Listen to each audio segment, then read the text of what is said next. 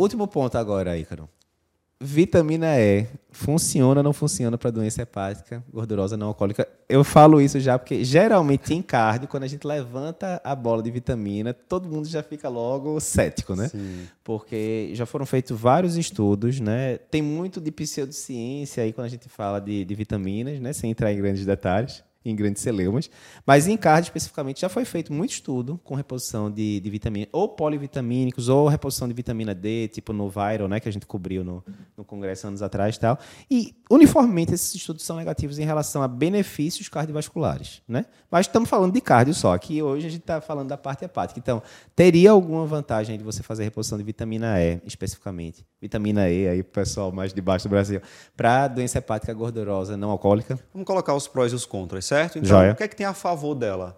Uma evidência boa para o paciente que tem esteatohepatite, que não tem diabetes, certo. em melhorar esteatose, massa gorda do fígado, e em melhorar também inflamação, mas sem um resultado tão bom sobre fibrose. Mas melhor uhum. esteatose, melhor inflamação é um resultado interessante. Certo. Na dose de 800 unidades por dia, tá? Uhum. O que é que a gente tem contra ela? Então, primeiro dado, em homens saudáveis, aumentou discretamente o risco de câncer de próstata. Certo. Então, não é uma medicação interessante para um paciente que tem história familiar forte de câncer de próstata e, obviamente, uma história pessoal certo. de câncer de próstata.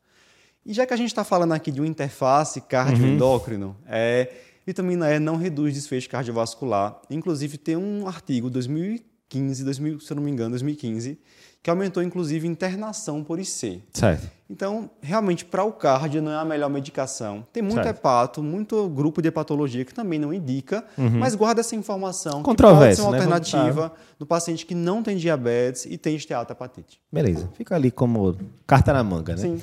Mas, mais uma vez, acho que não é demais a gente relembrar aqui, mais uma vez, com várias outras coisas de medicina, a mudança de estilo de vida seria principal. Porque senão você vai ficar enxugando gelo, de estar tá dando um bocado de medicação, o paciente continua sobrepeso, obeso e tal. Então, a gente não pode questionar. Se o médico não estiver comprado na ideia, ele não vai convencer o paciente. Né? E a gente vê muito isso, né? porque na hora que o... ninguém gosta de, entre aspas, de perder, de soltar a palavra ao vento. Né? Então, na hora que você vê que a maioria dos pacientes termina não respondendo mudança de estilo de vida, muitas vezes a gente negligencia isso e fala muito rapidamente com o paciente sobre isso. Fala um minutinho sobre isso, depois vai falar 20 minutos de medicação. Aí o paciente realmente, claro. né, se você falou um minuto de mudança de estilo de vida e 20 de medicação, adivinha o que é que ele vai fazer? Medicação. Isso. Né?